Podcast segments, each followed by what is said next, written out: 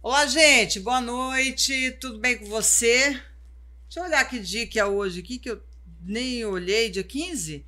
Quinta-feira, dia 15 de setembro, hein? O tempo tá literalmente voando, né? Seja bem-vindo a mais um podcast da do Agência da Notícia. Qual que é o número, Matheus? Número 90, hein? Celebração aqui hoje, recebendo o Dr. Luiz Antônio, psicólogo, já é da casa, né? Já é. Estamos juntos aí. É, a gente tempo. é anfitrião, o senhor é quase um subanfitrião, né? Seja bem-vindo, viu, doutor obrigado, Luiz? Obrigado pelo convite, obrigado por estar aqui. E hoje estamos vindo com um tema muito interessante, né? Às vezes pouco falado, mas infelizmente muito vivenciado, né, Camila? Com certeza. E vem trazendo uma amiga também, amiga, amiga, colega de trabalho, uma grande profissional conosco hoje.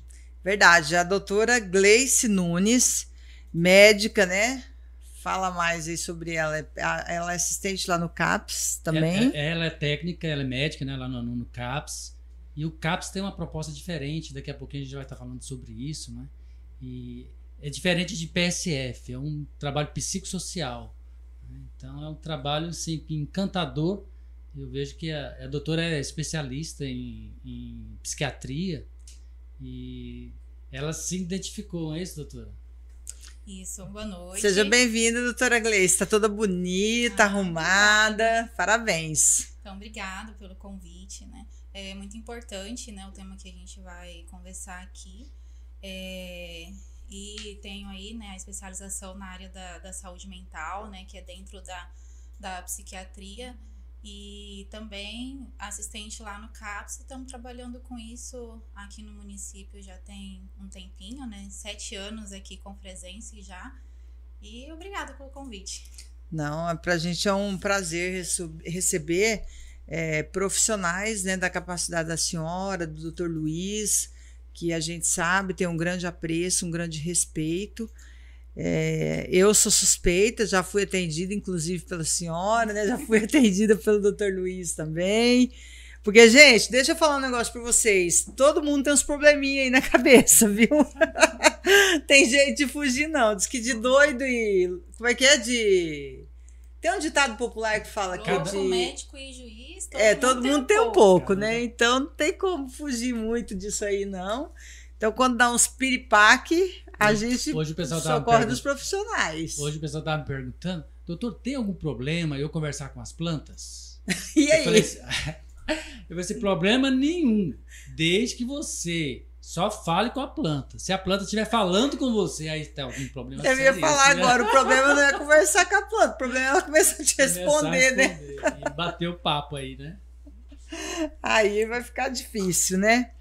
É, gente, é, eu não sei desde quando existe isso, mas a gente percebe que eu acho que foi o governo que institucionou isso. É, os meses eles estão sendo trabalhados com cores, né? Se eu não me engano, acho que foi mês passado, era o agosto lilás, que foi sobre a violência doméstica, era o tema. Eu acho que era isso. E agora todo mundo sabe que é o setembro amarelo, que é a minha cor, o amarelo, e hoje estou de branco, reclamando, inclusive, que eu estou me achando muito gorda. A editora Gleice falou que acho que é o branco que dá uma, uma inchadinha na gente, então vou voltar a usar meu amarelo mesmo. É, mas nós estamos no mês do setembro amarelo, e a gente, embora brinque, dê risada e tudo, mas esse é um mês muito sério, é um mês de prevenção ao suicídio.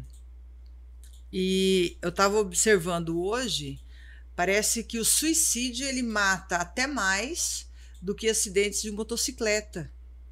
É um dado muito alto. Exatamente. Então, parece que entre jovens é a terceira maior causa de morte. Não é um número para a gente esconder debaixo do tapete, não é um assunto que dá é, para a gente fazer de conta que ele não existe, porque parece que cada vez mais ele chega mais perto da gente, né? Então, e é um mês que vocês estão trabalhando muito. Estava conversando com o doutor Luiz nesse trabalho de prevenção, de palestra, de conscientizar as pessoas. Acho, acima de tudo, de não julgar quem tem algum problema, porque é muito difícil principalmente a família, entender o que a pessoa que tem algum transtorno mental está passando. Então, esse, esse, essa conscientização do não julgamento eu acho que também é muito importante. É um tema que ainda tem muito tabu, né? É, o fato de falar sobre morte é um tema difícil, né? nem todo mundo conversa sobre isso. Né? Então, é, não é comum. A gente não fala com alegria na maioria das vezes, né? Um momento de luto, tristeza. Então, é, conversar sobre esse tema, desmistificar, né? Tirar essa questão de que ah, é para chamar atenção, né? É, o preconceito ainda é muito grande. Então, a, a importância do diálogo, da gente trazer isso, né? É, de levar hoje é, esse assunto com os professores nas escolas, né? Na, em outras empresas também e um pouco mais de desmificação sobre isso. isso. Né? Hoje ah, acho que seria interessante a gente estar falando é, quais os tipos de suicídio, quais são as causas dos suicídios, é, quais as formas de prevenção ao suicídio, o que se pode fazer para evitar suicídio e, e principalmente falando da incidência maior em caso suicida são os transtornos mentais né? Dentro dos transtornos mentais, também a dependência química.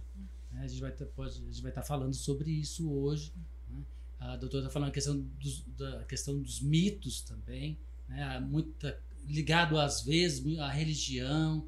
Né? A, a, tem algumas frases que é muito perigosa. Tipo assim, quem se mata com suicídio é porque é uma pessoa fraca, é porque é uma pessoa que não acredita em covarde. Deus, é uma pessoa covarde.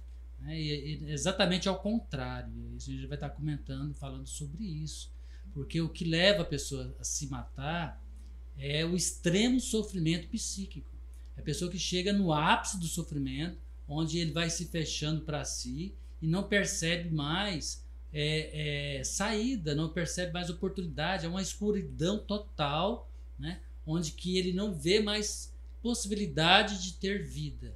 Né? Então, é, o, o, extremo sofrimento faz com que ele ou ela é, o se matar é mais traz conforto é interessante a pessoa, a pessoa, quer deixar de sofrer mas ela não quer morrer é uma é, é muito complexo isso né ah eu, eu quero morrer eu quero, não eu, ela, a maioria das pessoas pede está sofrendo demais não aguenta mais aquilo sente que também é um peso para a família um peso para as pessoas, está dando muito trabalho, né, doutora? A gente ouve muito isso. Quando nós trabalhamos em saúde mental, em questão clínica, a gente ouve isso todos os dias, Camila. Então, isso para nós é habitual. Né? Existem pessoas, só para é, é, pontuar algumas situações, pessoas que têm compulsão suicida. Pessoas que, que, que seria compulsão suicida? A pessoa ela pensa em se matar a todo tempo, a cada hora, todo tempo ela quer se matar. É como se fosse um, um toque no pensamento, só que voltado para isso. Exatamente, o pensamento fica obsessivo né, e compulsivo, né, algumas chegam ao ato da, da compulsão, é por isso que nesses, nessa fase precisa de urgência de tratamento e acompanhamento. Talvez até questão hospitalar, né, doutora? Isso. E essas pessoas precisam de ajuda, porque elas estão sofrendo ali. Então, de alguma forma, elas, é, elas acham que a morte vai resolver o problema. Porque às vezes já tentaram de tudo, mas não, não consegue resolver o problema, a dor. Uhum. E é uma dor imensa, né? A gente fala um franco sofrimento. É, imagina um sofrimento total, total. Então, é, quando chega num caso extremo, há necessidade de internação, né? É, intervenção com medicamentos, é, ajudar essa pessoa relaxar um pouco mais. Algumas dessas pessoas acabam entrando também em psicose, né? É, o fato de escutar vozes, né? Que as vozes falam, ah, você é, você não precisa existir, né? Tira a sua vida. Para que, você tá aqui? E aí é onde entra a questão. Mas a, ela, a pessoa relata, geralmente, tipo, paciente, ele relata quando ele ouve vozes. Ele relata que ele ouve uma voz, tipo, aqui no ouvido, como se fosse alguém, uma voz masculina, feminina, aguda, grossa. Ou é uma voz mental. Depende da psicose. Tem pacientes que vê realmente, conversa, né? É, olha, tá ali a pessoa conversando. Tem paciente que só tem aquela sensação de sussurro, né? De falar, vai lá e tal, se mata. E é, mas para ele é real, né? E, e, às vezes tem tem gente que vê a sombra, tem gente que vê é, rosto completo. Então assim depende muito do nível de gravidade do, do paciente. Isso é Onde é... entra aí, o doutor Luiz, uhum. a religiosidade? Eu não sei se a gente pode chamar de religiosidade, mas a fé, a espiritualidade, vamos chamar assim, né? Porque a gente tem aí também a questão de, das mediunidades, que, uhum. que muito é falado no Brasil. É, se eu não me engano, acho que o Brasil, o maior é, número de, de espíritas, né? Que, no mundo é no, no, Brasil. Então, o Brasil ele tem essa, essa características de, de crer na questão da, da espiritualidade. No, no, quando eu digo espiritualidade, é a questão mediúnica mesmo, né? E até onde essas pessoas elas, elas confundem às vezes, por exemplo, a doença com essa questão de um dom espiritual, é, de o maligno estar tá falando coisas, Sabe, as pessoas às vezes querem levar para um outro lado, quando na verdade não é esse lado, é uma questão realmente uhum. psíquica. Essa é uma situação muito delicada, muito delicada. E são coisas bem distintas. Essa visão do espiritismo é algo isolado, um pouco diferenciado, é, vai para um caminho diferente. É, as igrejas evangélicas, a igreja católica, as, as cada igrejas um cristãs. trata, né, o é porque cada igreja uma... tem seu dogma, né, seus rituais, é, segue uma escritura e, e, isso às vezes as pessoas confundem. É, acho que é mais questão de confusão do que má fé. Não é má fé. Né? Principalmente tem alguns líderes da, das igrejas que não têm compreensão em relação à saúde mental. Isso Mas que eu não tô que eles queiram prejudicar Porque isso é um perigo. É um perigo. Até porque a fé ela, ela é importante, né? É, ter fé. Só que quando se trata de um transtorno mental, aí é onde que tem que diferenciar. Então, uhum. por exemplo, tem depressão leve, moderada e grave. Na depressão grave, ela, a pessoa pode apresentar depressão grave com sintomas psicóticos. Então, é diferenciar a mediunidade da doença, né? O esquizofrênico também escuta vozes, vê coisas, né? O, uh, alguns transtornos bipolar grave também tem psicose. Então, assim, é aí a diferença da família, da igreja, né? Ou da, do, da, da mediunidade, entender e ponderar. Falar assim, não, realmente a gente precisa da nossa fé, a gente precisa né, seguir, mas dá importância para a doença. É, a, Coloca aqui, Matheus. Aumenta, é, é, Camila, e aqueles ouvintes participantes, é, aumenta o risco quando tem sintomas psicóticos. Tem pessoas que têm pensamentos suicidas sem ter sintomas psicóticos, sem alucinações, uhum. sem delírios, né? Principalmente na questão Ele da, é até bem, digamos assim, é, eu acho que tem alguns indivíduos que eles são até muito frios, calculistas e analistas, tipo, bem razão, sabe? Eles é, sabem na não, razão porque que eles querem pôr fim naquilo. Isso, mas assim, tem tem, tem várias formas de suicídio. Esse que você está dizendo, um suicídio planejado. É, mais ou menos um plano, isso. É. Como que vai se matar, que hora, que dia, o que, que vai usar, o que, que ele tem que fazer antecipado. Mas isso, a minoria das pessoas fazem isso. Né? Então, nesse caso. Que Será gente... que nesse caso chega a ser um psicopata? A pessoa que tira a própria vida é dessa forma? Eu, é no sistema difícil, de planejamento? Não, porque o psicopata ele o que gera a pessoa querer se matar é o sentimento de culpa, frustração, tristeza, é, o né? Não... O psicopata ele não tem isso. A maioria das vezes é a questão do ah, neurótico, o psicopata ele também parece que ele não tem vontade de morrer, né? Claro, ele quer ter prazer não, o tempo todo. Ele vive o próprio mundo, né, doutora? E, e, assim, o quem vai contra ele, qualquer forma de frustração, isso deixa ele com uma ira muito grande. Então ele é capaz de fazer várias atrocidades. Depende do nível do psicopata, né? Se é leve, moderado, severo. Mas a gente poderia, é, é, gostaria de falar também que os dependentes químicos correm um grande risco. Por quê? É, tanto da, do alcoolismo, né, da maconha, do, do, do, derivado de cocaína, crack, pasta base. É, eles, na, na dependência grave, eles, no momento da abstinência, pode ter também sintomas psicóticos. Então a pessoa fica na abstinência alguns dias sem usar e vem eh, a, sintomas da abstinência. E um deles, se, se a dependência está muito grave, são os sintomas psicóticos, principalmente delírio. Né? E aí se torna também gravíssimo nesse sentido.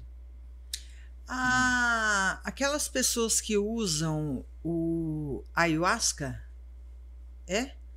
Ayahuasca, aquele chá que, que, que tem um ritual e Sim. tal.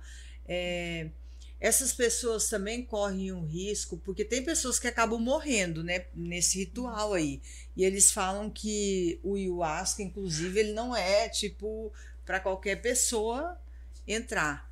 Esse corre um grande. É bem parecido. Isso. É, é Ele é, é alucinógico, né, eu acho. É bem parecido com a maconha. Aí a maconha, infelizmente, está cada tá aumentando muito. E essa uso. história, doutor Luiz, ah. das pessoas falarem que a maconha é relaxante, que a pessoa fica de boa, não sei o quê. É, é uma desmistificação, essa querendo tirar. É, o, justificar o uso. Justificar o uso aí, aí e, e fazer com... da maconha uma coisa boazinha? É, é, é nós chamamos de uma apologia. Uhum. Né? Porque nós, profissionais da área da saúde, nós sabemos, nós atendemos pessoas que chegam extremamente dependentes da maconha, com várias consequências, vários sintomas destrutivos. Quais são? Dificuldade de, de sono, irritabilidade muito alta, é, perda da memória, principalmente. É, por exemplo, jovens não conseguem, dificilmente conseguem manter na escola, na faculdade. A produção, principalmente, diminui muito, a irritabilidade aumenta muito, tem dificuldade de trabalho, de estudo, de socialização. Né? Então, a, a maconha, é, o manifesto dela é gravíssimo. Então, essa história que eles ficam querendo, eu acho que pregar, né, fazer essa apologia de que a maconha é tudo é, traz, na verdade, eu sempre ouço ao contrário do que o senhor está falando, né? Uhum. Que ela dá uma sensação de relaxamento, é, pessoa que é muito estressada vai ficar mais calma, não sei o quê. Então. Camila, assim, a, as drogas elas trazem prazer. Isso tem que ser. Mas prazer muito instantâneo. É, é, traz o prazer intenso naquele momento. Porém, a consequência é terrível. Então, assim, tem pessoas, é bom a gente até falar sobre isso. Tem pessoas que têm predisposição à dependência química, outras não. Predisposição à questão hereditária, predisposição emocional, predisposição social, né?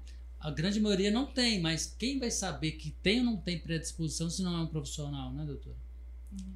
Então, assim, o, o, é, o que está acontecendo agora, os jovens estão cada vez mais precoces no uso então, até então, se usava álcool depois dos 17, 18 anos, né, nas duas, três gerações anteriores à nossa. Hoje, adolescentes com 12, 13 anos, eles estão usando álcool e alguns já usando maconha. Então, isso, isso antecipa algo, talvez, por exemplo, uma psicose, que talvez chegaria nos 25, 30 anos. Se esse adolescente começa a usar precocemente, talvez pode antecipar essa psicose. Né? E isso é tão grave que nem a gente tem casos de de paciente de 13 anos que já relatou, falou, não, eu comecei a usar maconha porque relaxa, para me ajudar a dormir. Né? Aí eu perguntei, mas você conhece os efeitos da gravidade? Não. Aí fui comentar e começa, né, regalar o olho, mas aí eu vou ficar assim, né, minha, minha memória vai falhar. Então, é, é, o meio em que vive, né, e a falta também de conhecimento do que a droga causa, acabam embarcando aí no meio social, que acha que é legal e que naquele momento é bem, é zen, e começa a usar. E aí tá o estrago, né? Eu vejo hoje assim, é, não sei se vocês são do interior ou da cidade, é de criados? De referência? Assim, é. Da cidade.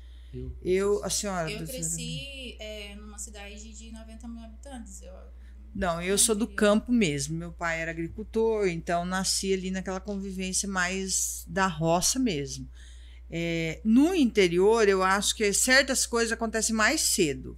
Por exemplo, a questão da bebida alcoólica, a, o cigarro. Minha tia, por exemplo, irmã da minha mãe, faleceu já, né?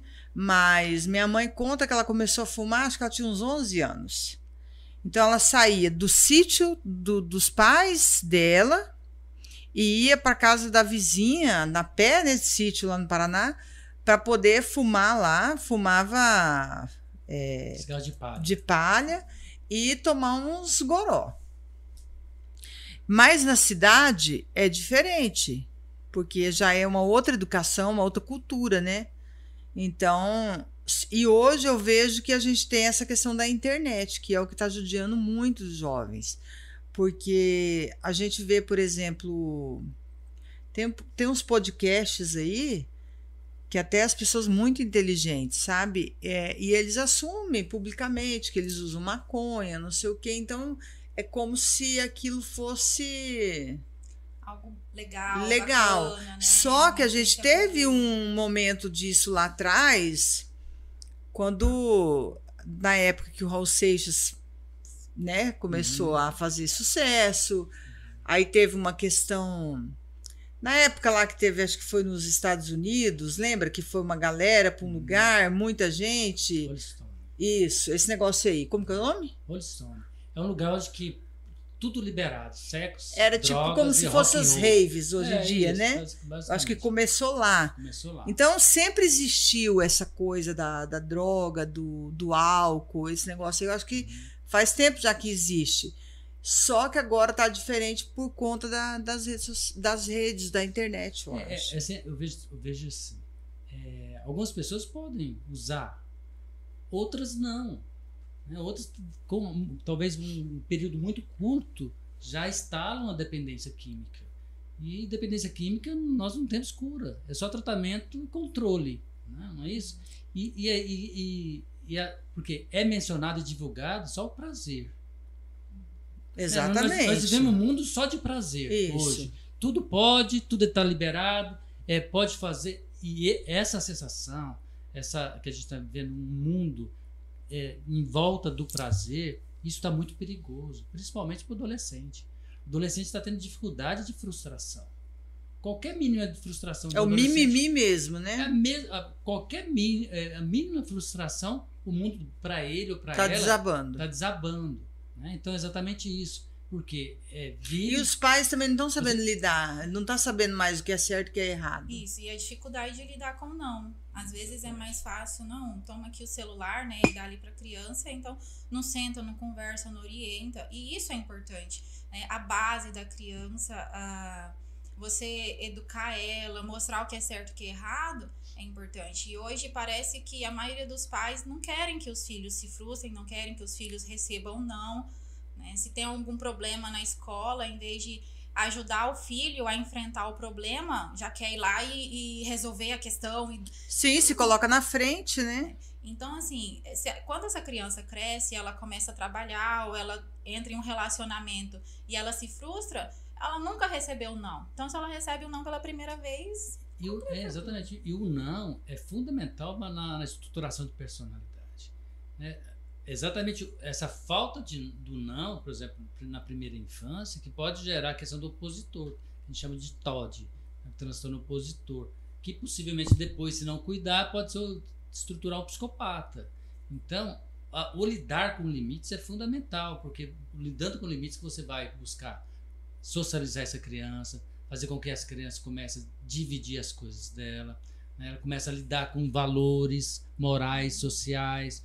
Então, aquela criança que acha que ela, tudo que ela quer, ela pode na hora que ela quer, como ela quer, né? ela tem que ter essa castração, né?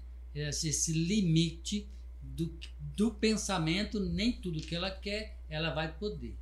O senhor está me falando isso aí agora, a gente comentando isso, estou me lembrando de duas coisas que eu vi. Uma alguém falando também, mas eu não me lembro quem foi que falou. Algum profissional da saúde mental, né? É, que está muito errado essa questão dos pais, por exemplo, criarem os filhos, porque hoje em dia todos os filhos são príncipes e princesas. Quando nasce, está lá, ai, minha princesa. E o príncipe, e o menino é o príncipe, né? Meu príncipe, não sei o quê. E aí é desde a barriga tal, aquela coisa de que então, isso diz que não é bom para criança. E aí, lembrando de príncipe, lembrei agora o senhor falando dos nãos e tal, me remeteu também a uma outra imagem que eu vi esses dias com a morte da rainha Elizabeth, que o príncipe Charles assumiu o reinado, né? E, tipo assim, entre aspas, os bafão que ele tá dando, justamente porque ele não sabe é, lidar com o trono, porque acho que ele já tem 72, 72 anos. anos, né? Não é uma criança, mas pelo que a gente percebe, super mimado. Ele diz que os cadarços que ele usa é passado. Tem que passar. É, troca de roupa cinco vezes ao dia. Isso sem ser rei. E agora, sendo rei, ele não está sabendo. É, a gente percebe o, os bafos que ele dá, assim, da, da falta de educação mesmo, com as pessoas em volta. Porque agora tem a mídia em cima, né? Porque agora ele é um rei. Então, é a questão que o senhor está falando, é. porque não foi imposto os nãos desde o início. Eu, eu vejo que veja, há, várias dúvidas aí. Tem pessoas que falam, ah, porque criança não pode agora com, com ECA, né, com a, essa nova Constituição, estruturação do, do ECA. A, a, é, reforçaram muito a lei para criança e adolescente, né? Questão do trabalho infantil. Tudo pode, mas é o contrário. Quem fala isso é pessoas que não conhecem o ECA de verdade. A proposta do ECA não é essa. Né? Então, que, qual que é a proposta? É que essa criança tenha uma vida digna, que ela tem possibilidade de ter uma alimentação adequada, ter moradia, estudo, né? E educação. Educação. É essa a proposta. A, a, o ECA ele vem trazer para confirmar isso que essa criança tem. Agora, a criança precisa se de limite, a criança precisa colocar, ter responsabilidade em casa, ajudar em casa. Ajudar, ela tem que ajudar sim. Ajudar a cuidar das suas próprias coisas, ir no banheiro o mais rápido possível então, criança muito mimada tem dificuldade para fazer as necessidades né? de xixi, cocô. Demora muito para andar, demora muito para falar, porque os pais até falam por ela. Fica super dependente. E uma coisa bem simples para exemplificar isso: se você pegar um bebê de nove meses, ele vai olhar, por exemplo, para essa xícara e ele vai entender que é algo que é, ele não pode pegar, mas ele vai levar a mão. Levando a mão, alguém pode falar não, e ele olha para o não, olha aqui, olha ali, e... e aí ele pode recuar, ou ele pode ir e pegar, né? Então é algo que quebra, é algo que se ele quebrar ali, ele vai se cortar e Pode machucar. machucar. Então, é como o adulto, né, o responsável que tá ali, vai lidar com a situação. Se ele insistir ali, então é a educação, é. Então você trata um bebê de, de um bebê de nove meses, ele tem essa. Isso é fisiológico, né? Então, como que você é, olha para uma criança de sete anos e cinco anos e ela não sabe um não, não respeita um não? Então, é isso é importante, a questão da educação, a, uhum. questão de desde a infância, né? A gente organizar essas coisas que meio que está se perdendo hoje em dia. É, Porque a criança sempre vai ser curiosa, né? Vai. A gente está falando aqui de criança, de educação infantil. Que, que, tem a ver isso com suicídio? Né? Tudo. Tudo. Percebe? Então, essa criança que. Porque a base, com, né? Com predisposição, por exemplo, à depressão. De onde que veio isso? Seus conflitos familiares, por exemplo criança que se estrutura com, com rejeição, com sentimento de culpa, com carência afetiva, né? com, com alguns desvios de caráter. Né? Isso vai, vai, vai chegar na vida da adolescência, na adulta, extremamente confusa. Né? Então, assim, quanto melhor né, esse ambiente que essa criança pequena desenvolve, né, mais é, essa criança vai estar mais depois um adolescente mais saudável psiquicamente, emocionalmente. Né? Outra coisa também, que a gente está vivendo um mundo hoje de muita pressão exageradamente aos nossos adolescentes. Nossos adolescentes estão entrando em parafuso, né? porque eles não estão dando conta dessa pressão. É pressão do pai, da mãe, pressão do avó, de todos os familiares, é pressão dele mesmo, dela mesma, é pressão da sociedade, a comparação do corpo perfeito dessa mulher, desse homem perfeito, tem que ser esse homem e mulher de sucesso. Né? Você tem que dar certo. Isso né? eu acho que é uma eu investi pancada, tanto viu, em você, Luiz? investi tanto. Não é no adolescente, você, não, viu? É em pessoas é, como nós. Claro. Né? Então as pessoas elas, elas sentem, às vezes, que ela não correspondeu àquilo que queriam dela. Né? Então ela começa a Ou o que ela queria para ela, né? O que, o que ela, ela imaginava, né? Exatamente. E esse sentimento de culpa gera frustração. E a frustração pode levar à depressão, à crise de ansiedade. É, e, a, e a questão do, do caráter, né? É, a criança, ela já com, começa a ser formada desde quando está na barriga até mais ou menos os sete anos de idade. Então, ali você consegue é, estruturar melhor o caráter dessa criança. Depois disso, você vai moldulando, né?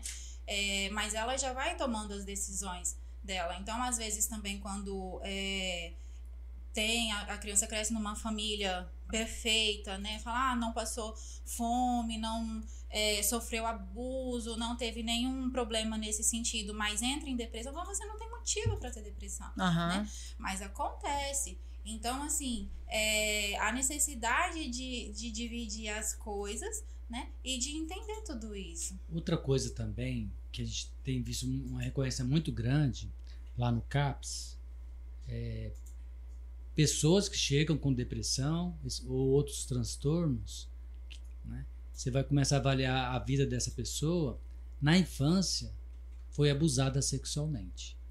O quanto que o abuso sexual ele distorce do que é esperado dessa criança, né? E o quanto é difícil dessa criança dar conta é disso é uma, sem ajuda. É uma mancha que vai se espalhando, né? É uma destruição total na mente da criança, no corpo, né? A dificuldade de relacionamento, por exemplo, se uma menina for abusada, ela vai ter dificuldade de relacionamento com o homem, com a, com a figura masculina.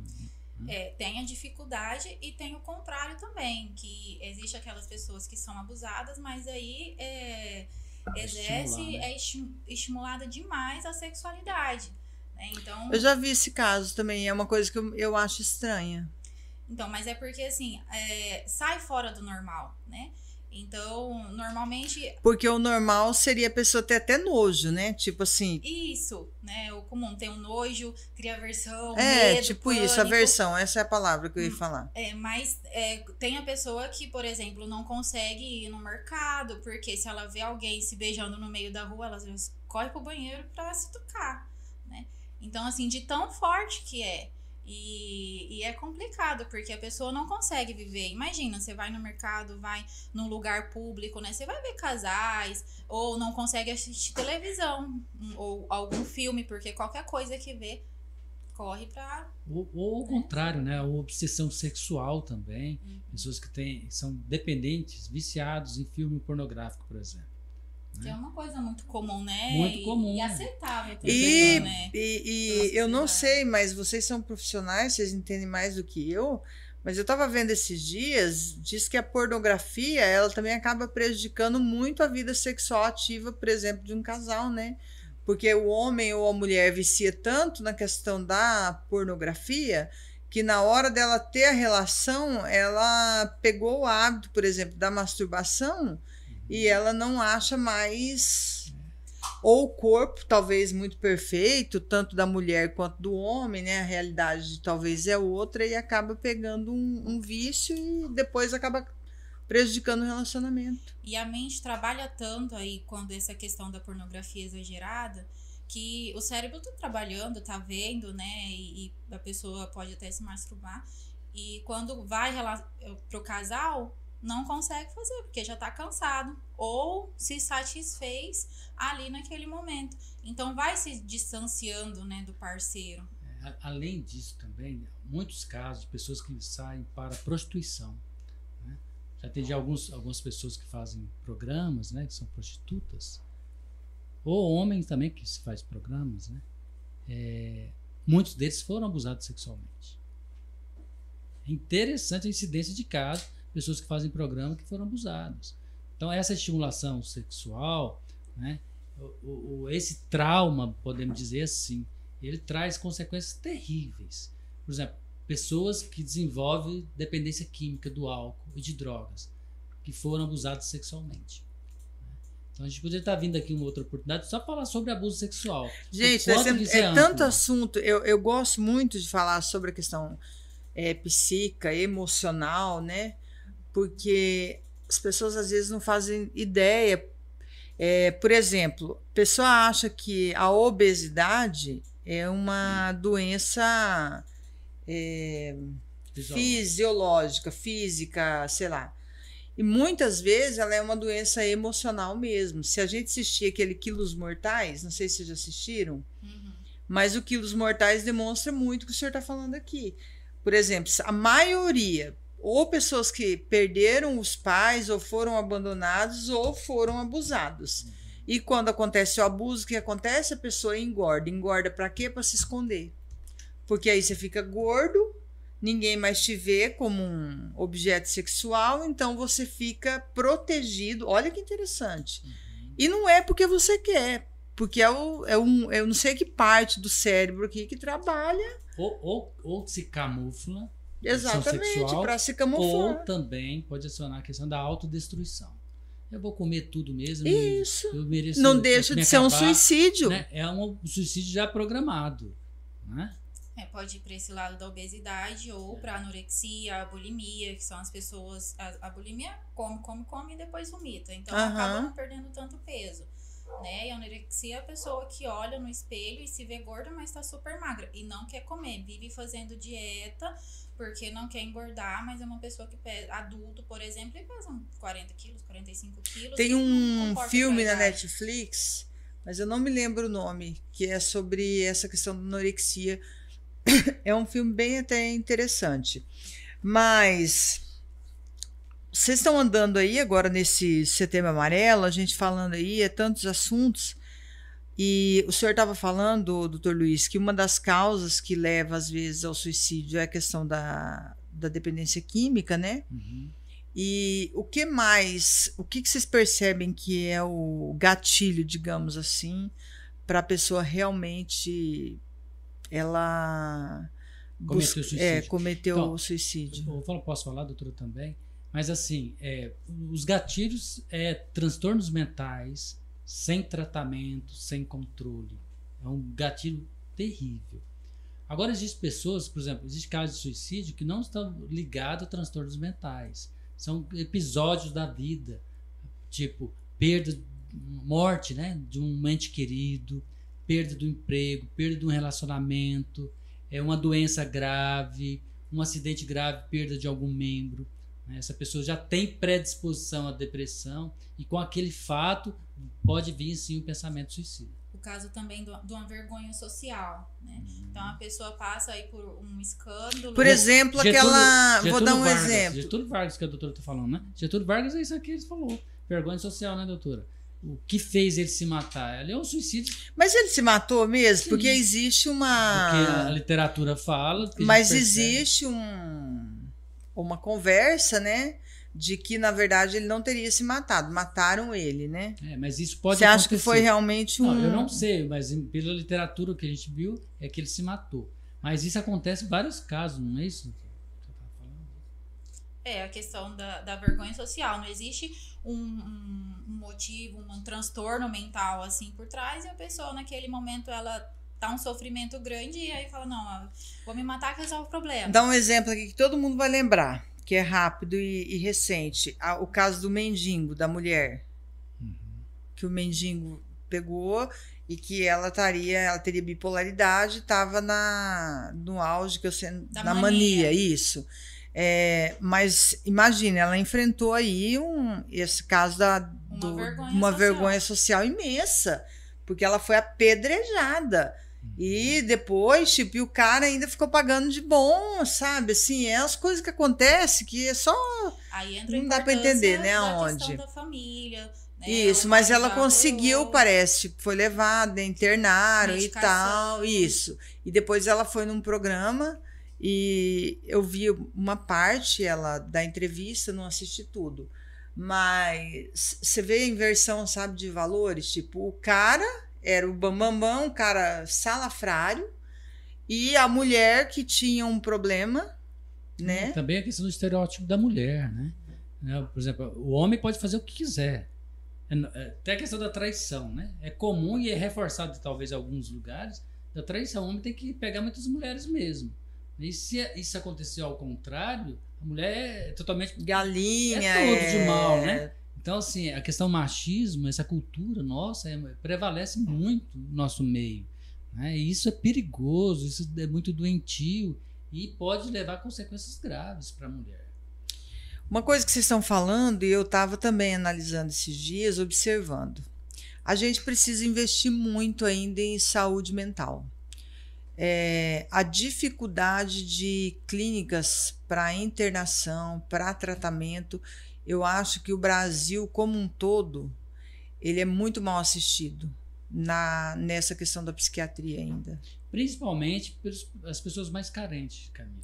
Sim, se você É. precisar, por exemplo, se hoje eu precisar Hum. ser internada num hospital, porque eu não posso, se eu tenho um problema mental, eu não posso ficar internado, porque o período é mais longo, não sei o quê, né?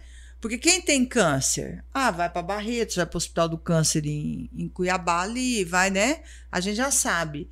E quem tem problema mental vai para onde? Então, aí entra a questão da luta antimanicomial, que hoje o sistema ele tenta trabalhar no sentido de que o doente mental é uma doença e deve ser tratada como outra doença. Então, a gente não precisa é, isolar esse paciente como era feito nos, antigamente nos manicômios terríveis. Então, é, se precisa de internação, é na unidade hospitalar que da cidade, né?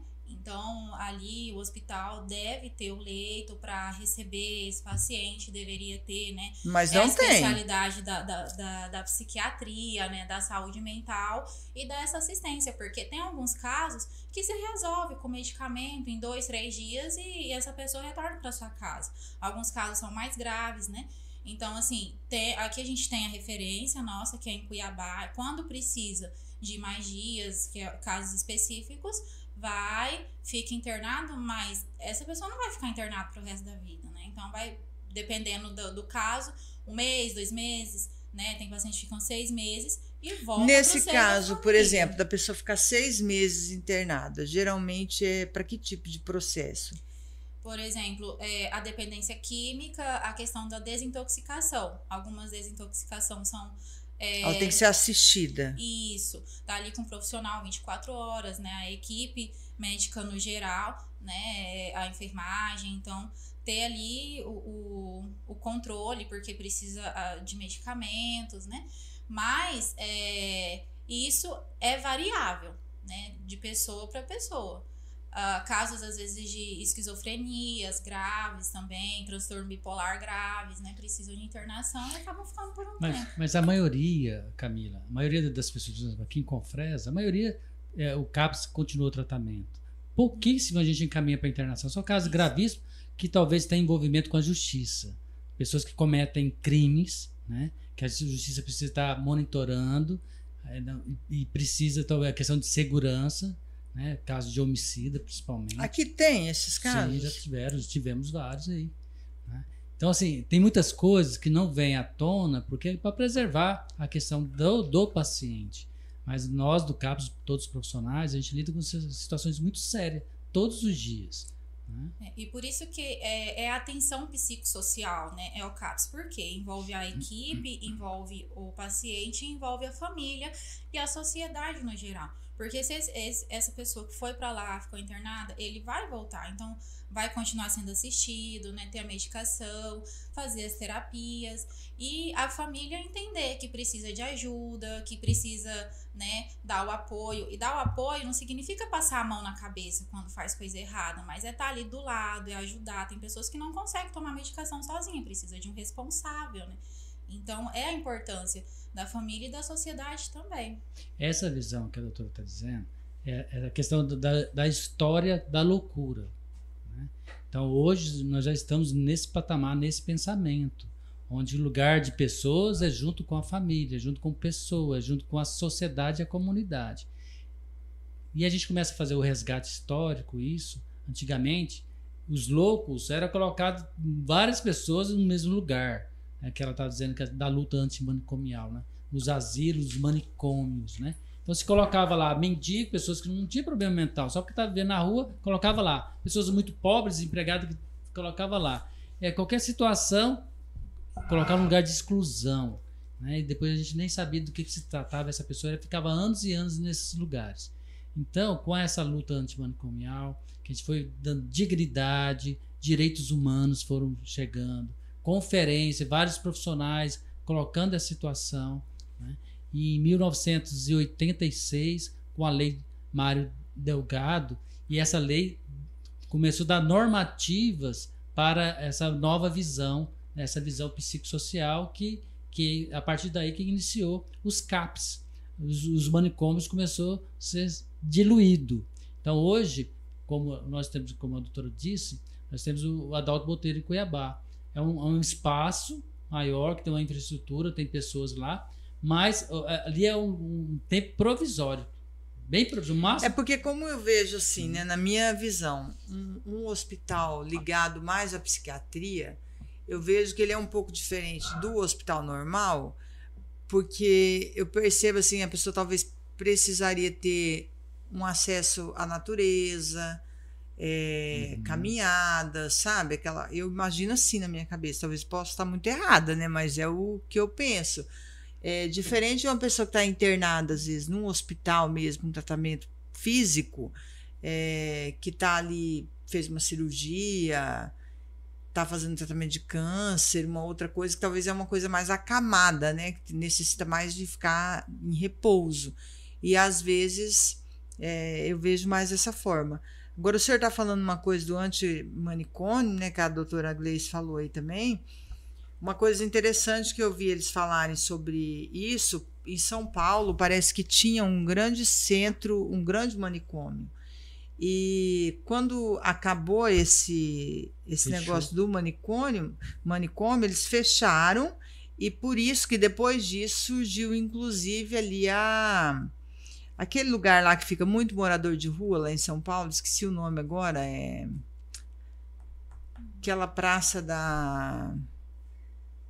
Eu sei, sei onde fica. Que tem o, eles chamam que tem a. Reúne todos os dependentes químicos. É, ali, muito, muito ali, dependente químico. Uhum. Esqueci o nome agora, é um lugar esqueci. muito famoso. Daqui a pouco a gente. É. Então, e aí diz que muitas pessoas que estavam nesse manicômio não tinham mais contato com a família, não tinha mais para quem dar bom dia nem boa tarde, acabaram que foram se reunir tudo lá naquele, então, então, naquele lugar. E aí, por isso que tem tanta gente ali, e tem gente que está ali realmente, que você vê que tem outros problemas, muitos usuários, né? Outros morador de rua, porque acabou se decepcionando com alguma coisa, e outras pessoas com, com problemas. É. Ali é um manicômio. É, aquele espaço ali a céu rua, aberto. A céu aberto, né? E aí não, não encontra uma solução.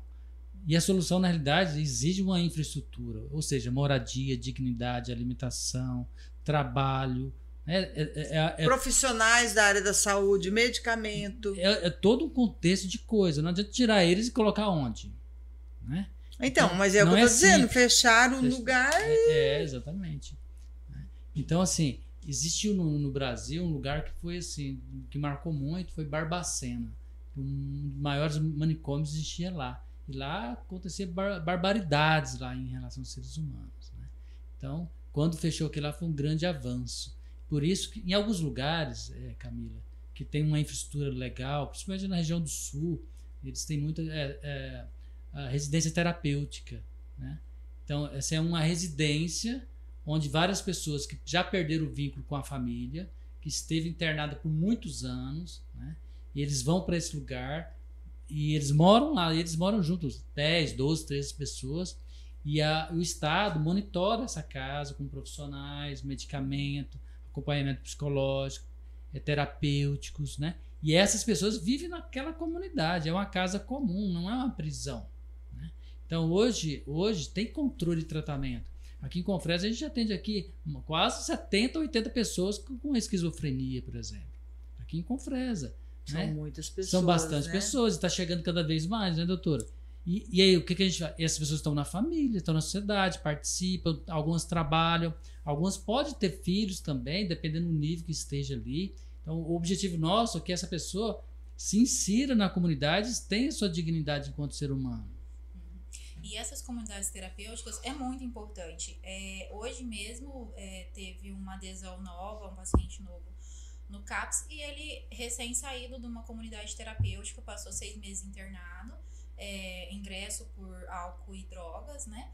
É, e ele, ele falou muito bem. É, foi no Goiás, né, que ele estava internado, e ele falou: olha, se tiver alguém que precisa, pode é, passar o endereço, ir para lá, porque ajuda, vai passar pelo período de desintoxicação, é, a pessoa entrar em contato com o eu dela mesmo e ela aceitar voltar para a sociedade, né? Então hoje ele está aqui, ele está trabalhando, né? Ele veio para cá porque tem um conhecido, então é, já tem um trabalho e é a, a intenção de continuar a vida dele, né? Conseguir um, um relacionamento, talvez, e manter uma estabilidade na sociedade. Então, assim, é importante e deveria existir mais casas terapêuticas, né? O CAPS também ele tem é, a, o, o, CAPS como funciona o nosso, que é, é horário comercial, mas existe algum CAPS também que acontece em internação, né? Existe o CAPS AD, que é somente para uso de, de os dependentes químicos, mas aqui a gente não tem. CAPSI, né? Que é só para infantil. É, para criança e adolescente. É, só é, que. É, não, a população, né? É a é. população acima de 500 mil. Então, nos grandes centros acontece. E, no, e eu, é bem interessante que essa luta é de toda a nossa região aqui do Araguaia. Então, só para você ter eh, noção. Onde que tem CAPS? Nossa, que é o CAPS 1, é a equipe mínima. É aqui, Vila Rica, São Félix. Outros municípios não têm CAPS. Nem então, querência. Nada, não tem CAPS. Então aí vive, vive assim, é uma equipe lá, que, que multiprofissional, que faz esses atendimentos. O, porque o CAPS é um programa do governo federal. Então a gente precisa, a gente tem pedido nas nossas conferências, nas nossas conferências mais CAPS, mas pela normativa, normativa do CAPS, é só em grande população. Né? No caso do CAPS 1, até 70 mil. Confresa pela população nem era para ter CAPS. Veio o CAPS por questão uma política que foi conseguido, uma política pública, alguém entrou e conseguiu esse espaço. Então, é aquilo que você está falando. A saúde mental precisa de mais investimento, precisa de mais atenção. De um olhar mais um olhar... carinhoso, eu acho. Exatamente. Mais humano mesmo. É, hoje, por exemplo, é, tem três turmas atuando já é, na especialização de saúde mental né, através do governo federal, da, da Escola de Saúde Pública. Então, tá na terceira turma. É, esse período de pandemia, é, acho que agora voltou a escola pública com a necessidade de realmente multiplicar o conhecimento, de formar mais os profissionais. Então, isso é muito importante, né? E, e a questão da, da região. Então, vai aumentando o conhecimento do profissional, né, que tem interesse na área, é, e a, a equipe aqui nossa estamos, estamos fazendo. É, a especialização é lá em Cuiabá, então é, aqui nós é, é, tá indo, tem de outros municípios, de Porto Alegre também tem é, profissionais procurando mais conhecimento, né? Mas é necessário ainda continuar essa luta e desmistificar, então por isso que também é muito importante a gente uhum. tá falando sobre isso, né? As pessoas não somente escutar, sair por aqui, entrar por aqui e Ser um agente aqui, né? multiplicador. Né? O Setembro Amarelo, praticamente, então, ele é, é digamos assim, mais investido né, na, na, forma de divulgação, onde tem escapes? É, é não, não, não, não, Tem outros municípios que não têm CAPs. É, é uma campanha de prevenção. É, é uma campanha voltada mesmo para prevenção do suicídio. E como é que vocês estão trabalhando essa campanha? Então, aqui em Confresa, nós, nós temos um histórico. Né? No CAPS, a gente tem feito algumas coisas inov novas, inovando. É, antes da pandemia, nós fizemos, tivemos duas campanhas bem interessantes. Fizemos peça teatral, uma simulação de situação de suicídio e como buscar tratamento, voltada para os jovens. Hum, Não sei se você lembra, a primeira foi, foi naquela época da Baleia Azul. Uhum, né, que, lembro. Então, nós fizemos um teatro específico para aquilo ali. Depois nós fizemos outro teatro. Nós trabalhamos em todas as escolas. Aí, este ano, nós montamos uma equipe né, de saúde mental, uma rede de saúde mental aqui no município. Então, é, na assistência social, na educação e na saúde, todos os psicólogos né, e outros profissionais que trabalham na saúde mental, nós reunimos e preparamos essa campanha de Setembro Amarelo. Então essa campanha não é só o CAPS, então é toda essa rede de saúde mental. E deu muito certo e a gente está é, tá atendendo, é, a gente fez um planejamento, um cronograma, e nesse cronograma a gente está atendendo todas as escolas, urbana e rural, particular, né? pública, municipal, estadual. Estamos atendendo também as empresas que têm um número elevado de, de, de, de colaboradores. Né? Então, assim, e está tá sendo bem interessante. E nós deixamos uma data, dia 28 de setembro, a gente vai fazer uma passeata com esses alunos, que a gente está tra trabalhando com os professores para que eles repassem para esses alunos. E nesse dia 28, eles vão, nós vamos fazer uma passeata e depois a gente vai para o Camilão fazer essas apresentações que foram trabalhadas nas escolas. É, essa faixa etária aí do, do suicídio, as pessoas mais jovens têm mais tendência a cometer o suicídio do que as pessoas mais idosas? Então, o, o grupo de risco é adolescente, idoso também é, é, é um grupo de risco. É? E, e pessoas com transtornos mentais. São esses três grupos que são a incidência altíssima em relação ao suicídio. É, o de jovens vem aumentando muito. É o que mais aumenta, né? De jovem seria que idade? Olha, Teve um caso aqui, acho que foi no final do ano passado, uma criança de 10 anos, né, ali no Fontoura, se matou. Né? Você imagina o suicídio de uma criança de 10 anos. De que, doutor Luiz? Suicídio, não É, sabe mas- por quê, o que, que foi. Não, mas é, como foi isso? Que eu me engano foi com, com corda, enforcado. Então isso não foi divulgado, eu acho. É, eu acho que eu foi não pouco fiquei divulgado. sabendo. E é eu fiquei interessante sabendo porque, de alguma coisa de arma de fogo, mas parece que tinha sido um acidente. porque assim, acontece depressão infantil. Entende? Acontece. E se isso não é tratado, a tendência é, é continuar na adolescência pior ainda. né? Por exemplo, adolescente chega em situação crítica com 13, 14, 15 anos porque foi, passou batido na infância. E essa criança deu sinal de depressão na infância e os pais ou alguém estava não observou isso. É por isso que é interessante a gente cuidar das nossas crianças. E quais são os sinais? Da depressão, É, do, do alerta, né? De você ligar o alerta e falar, opa. mudança de comportamento. Se a criança está mudando de comportamento, é a Mudança emoção de do. Eu acho que desde criança, adolescente, acho que Tudo, todo mundo é assim, nós, né? Todos nós. Hoje eu tava- a gente está fazendo um trabalho lá com, com os idosos daqui. Eu estava falando exatamente isso, né? É, é, mudança de comportamento. Aquela pessoa que não quer socializar, não quer sair de casa, só quer ficar ali, dificuldade de, de mudança, pessoa muito rígida. Porque a, a, a fase, por exemplo, a gente está falando de adolescência, mas o idoso, por exemplo, o idoso, é, o próprio sistema exclui o idoso. O idoso ele não produz mais a nível capital, né? Então, se, ele, se a pessoa está se aposentando e não se prepara psiquicamente para lidar com a sua aposentadoria, é muito arriscado entrar em depressão. Porque ali ele não se- talvez não se sente capaz, né? Talvez na família é tido como um peso para a família. O senhor está falando, eu vi esses dias também, uma mulher de 92 anos, mas muito assim, jovial. E ela faz muita roupa de crochê é professora. Então você vê, é a necessidade da pessoa se manter ativa. Se for com crochê, se for com qualquer coisa que seja, mas se a pessoa se manter ativa, Isso, né? Eu estava falando isso lá para eles. Né? Eles participar lá do grupo deles é muito bom, porque eles, eles dançam, eles têm aula de yoga, aula de dança, eles, eles viajam, eles têm lazer, Socializa, né? socializa, né? E, e autoestima, muito legal. E acima de tudo, sai dentro de casa, sai do seu próprio mundo. Tem várias palestras, várias formações. Então, o grupo de idosos ajuda muito. E outra coisa, além da questão da estimulação do cérebro, porque a gente sabe que algumas doenças, algumas demências que chegam depois da, da vida idosa, da fase idosa, por exemplo, Alzheimer, Pa- Parkinson, precisa de estimulação eh, mental Exercício né? exercício mente. para a mente. Então, é sair de casa, participar dessas atividades, fazer caminhada, dança, lazer, viajar, é tudo isso que é importante, pra, não só para o idoso, para nós também. É que a, a importância de você fazer algo diferente, né? Você aprender algo diferente é você estimular a mente, né?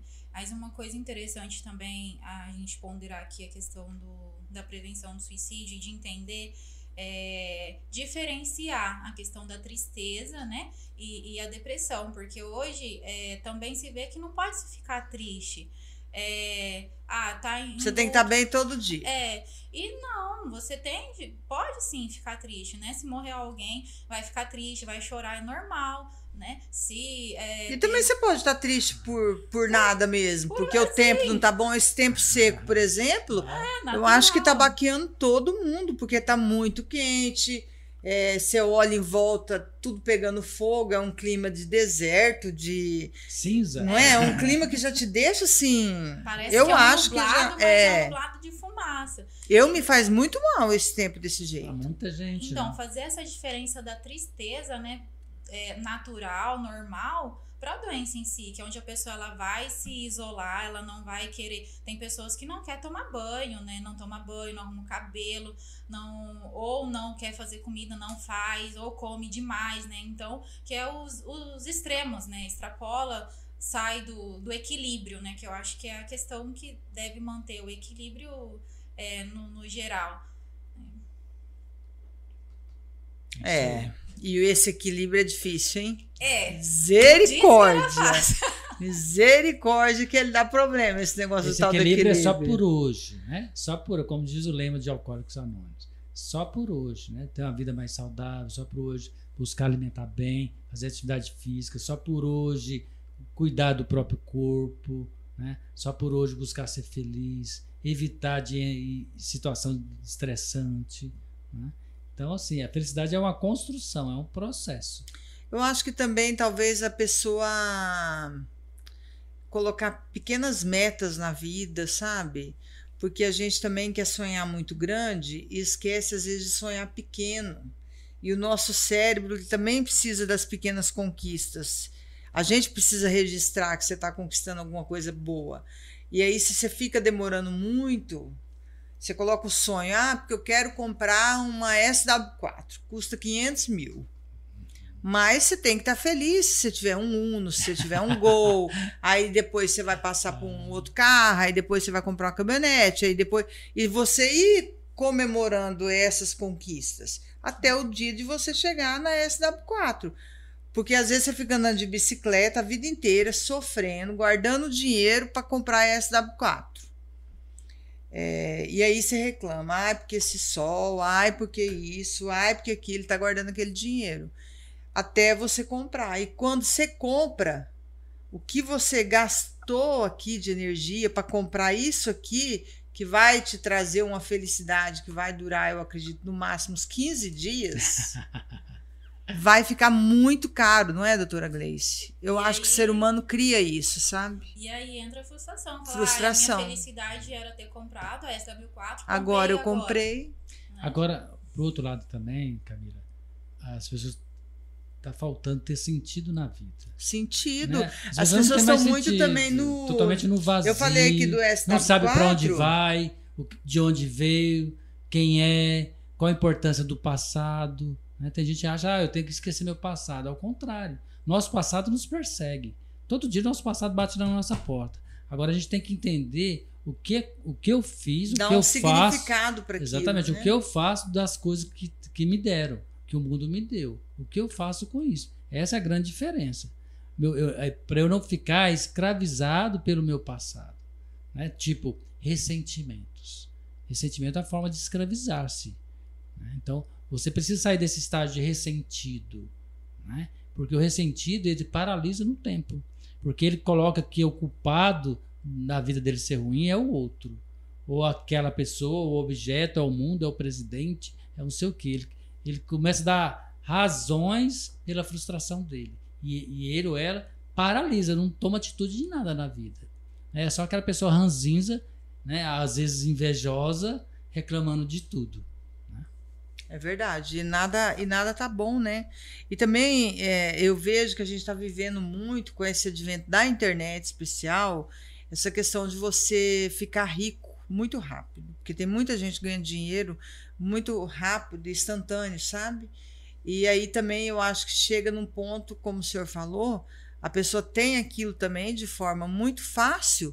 E aí agora? Agora eu tenho tudo isso, eu posso fazer tudo, mas e agora? O que, que eu faço com isso tudo? E aí a pessoa da cabe a cabeça também dá um. Tá Dá um chute. Consegue lidar ali com a situação, né? É. Se Dá alguém um tá chute. assim, dá um, um pouco de dinheiro Não, pra é mim. porque eu acho que perde meio eu que o- faço algumas coisas Eu acho que perde, doutor Luiz. Ah. Não, para mim também pode mandar. Mas eu acho que a pessoa acaba perdendo meio o sentido, assim, de tipo. Mas o que acontece, Camila, com grandes. é, Você já viu quando você vai num restaurante que tem muita comida? Ah, É, tipo, essas churrascarias bem famosas. Aí você chega lá para servir, é, tem camarão, tem não sei o que, tem lagosta, tem é tanta comida ali que o seu cérebro ele não absorve aquilo tudo, ele não consegue. Nosso cérebro, eu já percebi, ele tem dificuldade de escolher. Quando tem muita opção. né? Muita opção. Mas você está falando a questão assim, é, a gente vê pelas celebridades do Brasil e do mundo, a pessoa se perdendo. Né? Isso. Então, assim, dinheiro, é, sucesso, corpo perfeito, casa perfeita, isso não é sinal de felicidade. A nossa felicidade está em outro lugar, Aonde? na nossa mente. Né? Agora, o que- a felicidade, te deixa- ela é um sentimento, ela é um. Como é que a gente pode resumir? Ela é o que a Ela felicidade? é uma emoção extremamente subjetiva. O que deixa, por exemplo, a doutora Gleice feliz, talvez é totalmente diferente do que você deixa você feliz. Então depende do mundo da, da que essa pessoa vive, da experiência que ela viveu, o que ela almeja como um ser bom. Então, eu não tenho como equiparar que tu, no mesmo fato, a mesma situação, todos são felizes naquilo. Não. Ao contrário. Tem gente que, que vive e é feliz com menos. Quanto menos, melhor. Vive só com básico. Isso não faz triste. Você pega alguém lá da roça, lá muito simples, muito simples. Você pede, ó, você quer sair, você quer ir para uma fazenda muito grande? Não. Não. É, é isso aqui que me deixa feliz. Uhum. Então, a felicidade é extremamente subjetiva. Eu tenho um tio, ele é irmão da minha mãe, bem alemão, né? E aí ele mora no sítio, nunca saiu. Meus avós morreram e ele continuou lá no sítio. Aí esses dias nós ligamos para ele. Aí o Ari ligou, ele gosta do Ari, se dá bem. Aí o Ari ligou e falou assim: Ah, tio Libre, tudo bem? Tudo bem, não sei o quê. Nós estamos convidando para você ir para praia com nós. Ele: Não, não, não. que que é isso? Mas Isso eu sabia que ele ia falar que não, sabe? Mas, tipo assim, na cabeça dele, já tá desenhada. A vida dele é aquilo ali. Ele não reclama porque ele vive daquele jeito, entendeu? Ele não tem necessidade de querer viajar, de querer conhecer lugares, de querer. E a questão de respeitar, né? Então, vocês mesmo sabendo que ele não ia, convidaram e respeitou. É, tipo, só pra- não ir. Entendeu? E Brincamos com ele. Não, nós vamos passar aí. Tipo, não, não, não. Entendeu? Então, acho que é assim, é esse. Eu observo muito também o que o senhor está falando aí. é, da forma da pessoa, se ela realmente ela é realizada naquilo. Porque se a pessoa é realizada daquela forma, não significa que se eu for viver daquele jeito, eu vou ser, porque eu sou de um outro jeito, né? Então a Isso- gente tem que procurar se adequar. Isso é interessante porque é, sentir feliz, sentir bem e equilibrado é uma forma de prevenir o suicídio. É, o previ- é- é a forma de Eu prevenir acho que é a maior prevenção, né? né? Então, assim, a, a busca da felicidade. Né? Primeiro você tem que entender quem é você, o que você gosta né? e o que você quer com toda essa vida que você tem. Mas existe um porém aqui para vocês dois. Eu acho que a busca da felicidade ela está sendo é, é, interpretada como busca de ter as coisas, de Uhum. conquistar as coisas. E a felicidade está se tornando coisas. E aí é onde a pessoa está quebrando a cara, porque as coisas não são felicidade. Porque o nosso cérebro não, não dura mais 15 dias quando você conquista um negócio para você manifestar o prazer daquela conquista. Então, já tá, é, já foi sacramentado que não é isso. Só que as pessoas estão colocando o pra, é, tipo a felicidade como coisas. É, é, eu vejo assim, o que é felicidade para mim?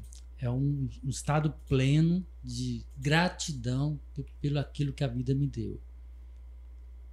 E outra coisa, o encontro com a espiritualidade. A pessoa precisa ter uma fé, né?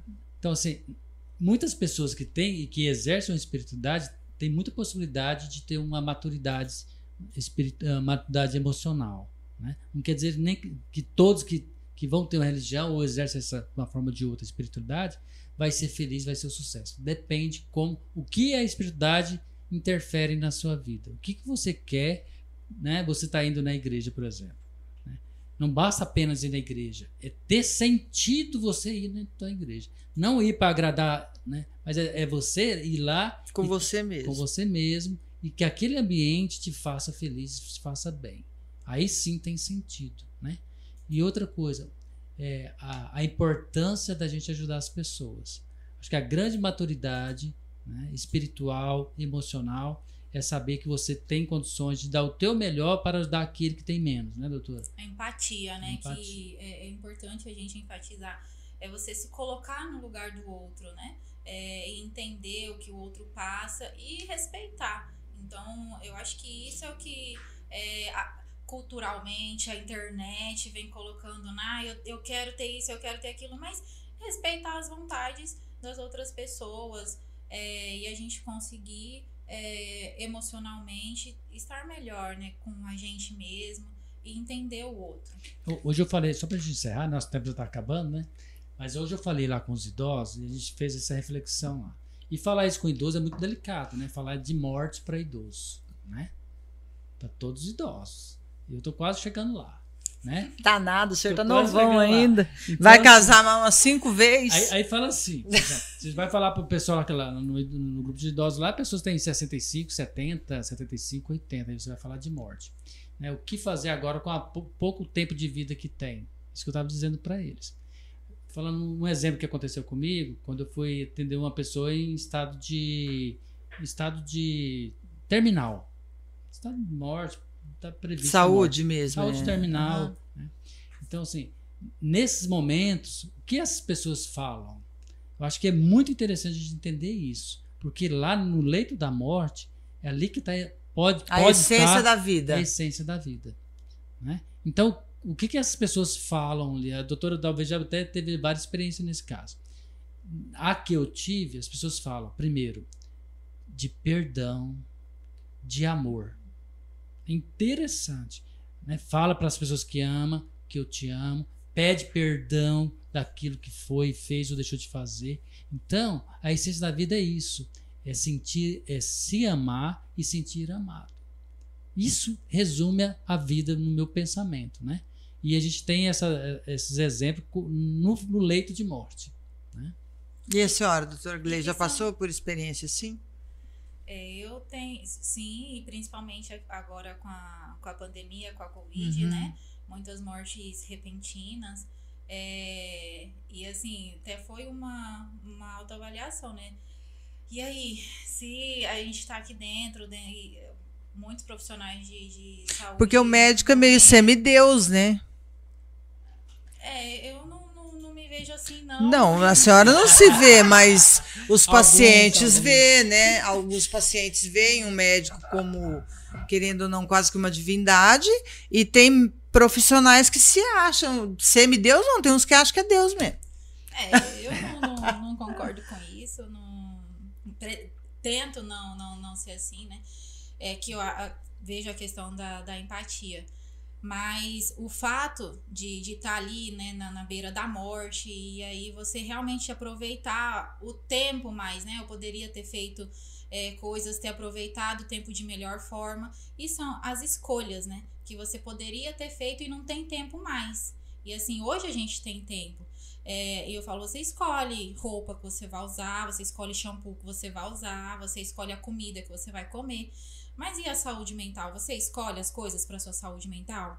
Você sabe que vai ter lugar que você vai que você não vai se sentir bem. Ou que você vai é, conversar com tal pessoa e você vai passar raiva. E você vai escolher ir lá passar raiva? Não vai, né? Então, é, essas escolhas é importante é, a gente fazer, né?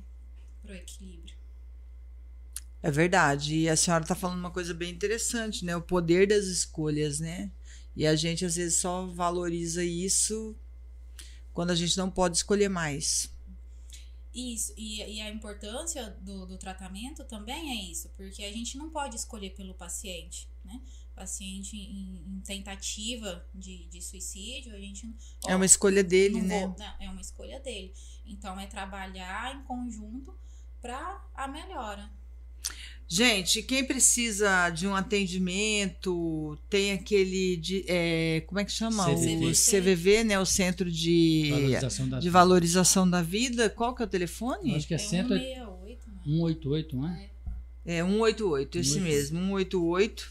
É, são pessoas capacitadas. Capacitadas, né? e eu acho que parece que a maioria, eu não sei a maioria como funciona, mas se eu não me engano, são pessoas que se propõem a estar ali, são é, voluntários, voluntários, são voluntários. que atendem. Não né? precisa ser profissionais da área da saúde, são pessoas que estão ali para ouvir, tem curso para eles, são capacitados por para isso, né? E é 24 horas, esse telefone é bem interessante. 188. Gente, e se você estiver passando por alguma dificuldade, não tenha vergonha, não tenha receio de procurar um profissional da saúde que possa te ajudar. E se você perceber alguma coisa estranha dentro de casa, com um amigo, né? Não deixe também de, de procurar ajuda, porque às vezes a pessoa não vai procurar, né? Às vezes é alguém da família que tem que ou levar ou de repente fazer um. Isso, é aproveitar que fazer nosso comercial também, né? Eu e a doutora Gleice, nós trabalhamos na, na eu ia falar no pra vocês SUS, deixar né? os Atende contatos SUS, de mas nós vocês. atendemos particular também.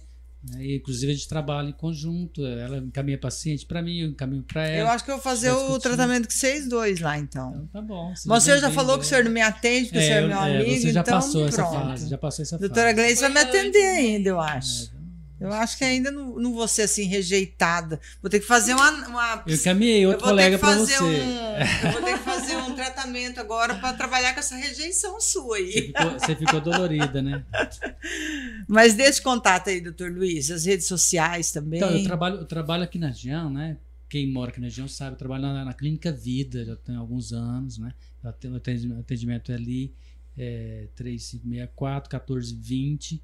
Então é ligar e agendar. Doutora também, né, doutora? E as redes sociais? Então, eu, eu atendo direto na clínica mesmo, nas redes Mas para a pessoa te acompanhar na rede social, Isso, então, né? O meu Instagram é luiz underline a.v.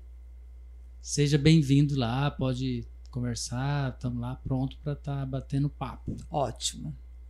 É, eu atendo no SUS também e atendo, é, estava atendendo na Clínica Vida e na Clínica IMED. Agora eu estou organizando o meu consultório, é, atendo aonde é o consultório Detran no momento, né? É onde o pessoal conhece onde o Dr. Lauro atendia antes, né? Onde a doutora Anne atende. Ali E- perto da Polícia Militar. Não. É o outro? É aqui na. Aqui na, perto da Avenida Centro-Oeste. Sei, ali é, na. do Dentista do Uhum, Trabalhador. Sei, né? aham. Tô organizando lá um espaço bem bacana, calmo, tranquilo, né? Vou lá fazer uma visita Isso. para mostrar pro pessoal. É, e a rede social minha, o Instagram é gn.lima2. Gente, mas vocês têm que criar uns redes sociais mais fáceis pro povo seguir vocês, vai. Vamos mudar, vamos Como atualizar. que é, doutora Gleice? GN de Gleice Nunes. Lima, que eu tenho Lima no final. É tudo junto? É. Ou tem Aí underline depois- também? Não, tem não. O meu é Já tinha chique. passado essa época do underline. Meu é qualquer Luiz, né? O meu é Luiz com underline. É que é Gleice Nunes de Lima, né? Então aí ficou o Lima aí no final. É só isso. GN Lima. Dois. Ah, Número dois. porque não- o Perdeu um. não tinha- É. Eu criava meus, minha, meus e-mails, tudo, minha senha é um, é dois, e São vários. vai indo. O canal no YouTube é um tanto, aí É. agora tá difícil. Agora acho que vou criar o Caminho na Levaica oficial, mas também YouTube de canal, assim, pra. Porque a gente faz hoje, a gente usa da rede social da agência notícia mesmo, né? Uhum. E o pessoal acaba ficando meio. A É, gente usa mais o- as outras redes. porque assim, nós profissionais, pra, no caso da psicologia, né? Precisa trabalhar muito para ganhar razoável. Eu trabalho Sei. em vários lugares para ganhar razoável. Aham, o senhor tá escondendo ouro. Eu faço viu? também avaliação psicológica, né? Para o trabalho, tanto na clínica AME como na tra- Medtrab também. Gente, super indico, tanto o Dr. Luiz, tá? Não é porque é meu amigo, não, mas é um excelente profissional. E a doutora Gleice também, uma médica extraordinária. Parabéns, viu, doutora Gleice? A senhora realmente é uma ótima profissional. E o- além de ser uma ótima profissional, muito bonita, muito Obrigada. simpática. E vai fazer aí, continuar fazendo esse trabalho muito importante para todo mundo, né? Parabéns por ter escolhido essa área da saúde mental porque é uma área que a gente precisa, né? E aqui em Confresa estava precisando, porque acaba que a gente tem que buscar Uhum. fora, né? E é importante a gente ter essas especialidades, é, não só a especialidade do coração, não sei do que, não sei do que, mas do nossa. É, Que esse bichinho aqui é difícil de dominar, viu? é importante, né, essa questão do, do estudo, a gente é, gostar, né, e, investir nessa área. É, além da, da especialidade em saúde mental, né, tenho uma especialidade em medicina de família, e comunidade, né? Que é o que a gente atende aí desde criança até idoso, né? Então, é aquele médico que o, o, o paciente tenha confiança. E aí, agora, o que, que eu faço? Desde eu, criança é, até. até. Que é aquele médico que a gente falava antigamente, é o médico da família, né? É, o médico de família. Então, tem especialização nessa área e agora eu tô cursando também é, rancenologia, né? Que é a área aí da ranceníase, que também é, envolve a, a, a, saúde mental, uma área bem gostosa. Se você quiser, depois posso vir para cá. Com certeza, vamos marcar. Tema, e aqui né, na região é muita incidência altíssima. muitos né? casos. Né? E é uma doença muito. É, ela é contagiosa também, né? É contagiosa. E tem que e... estar atento. E silenciosa. Isso. É, digamos que não é uma doença que mata mas é uma doença que é judia. Ela agride. É judia demais, agrida, é, agride, né? Aleja o, o, paciente. Então, quanto mais rápido a gente faz o diagnóstico, quanto mais rápido recebe o tratamento, né? A probabilidade dessa pessoa não ficar com sequelas é muito melhor. Engraçado, né? A gente tava falando engraçado não, né? Mas é um pensamento. Todas as doenças, na verdade, elas são muito silenciosas, né? Tanto as físicas quanto as mentais, a não ser as expostas, que.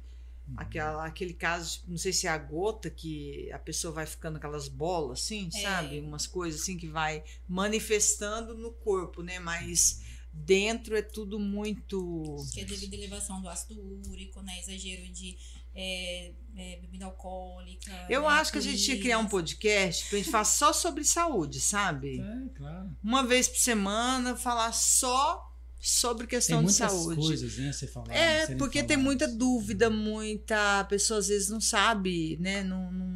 E, e, e, parece que não, mas isso ajuda tanto. As, as pessoas estão gritando ainda, apesar da internet, por informações. Mas informações com credibilidade, informações com experiência, informações sérias, né? Nem tudo que a gente vê na internet é bom. Né? Tem muitas coisas boas, mas nem tudo. É verdade. Vamos, de repente, quem sabe? Nós vamos dois pensar. vamos fazer esse projeto junto aí. Gente, obrigado, tá, doutora Gleice, por a senhora ter participado. Passou o nervosismo, foi bom. Daqui um mês você acostuma já, né, doutor Luiz? Mais umas mais duas vezes, vezes aqui, você já fica vezes. de boa. doutor Luiz já tá, já tá de boa já.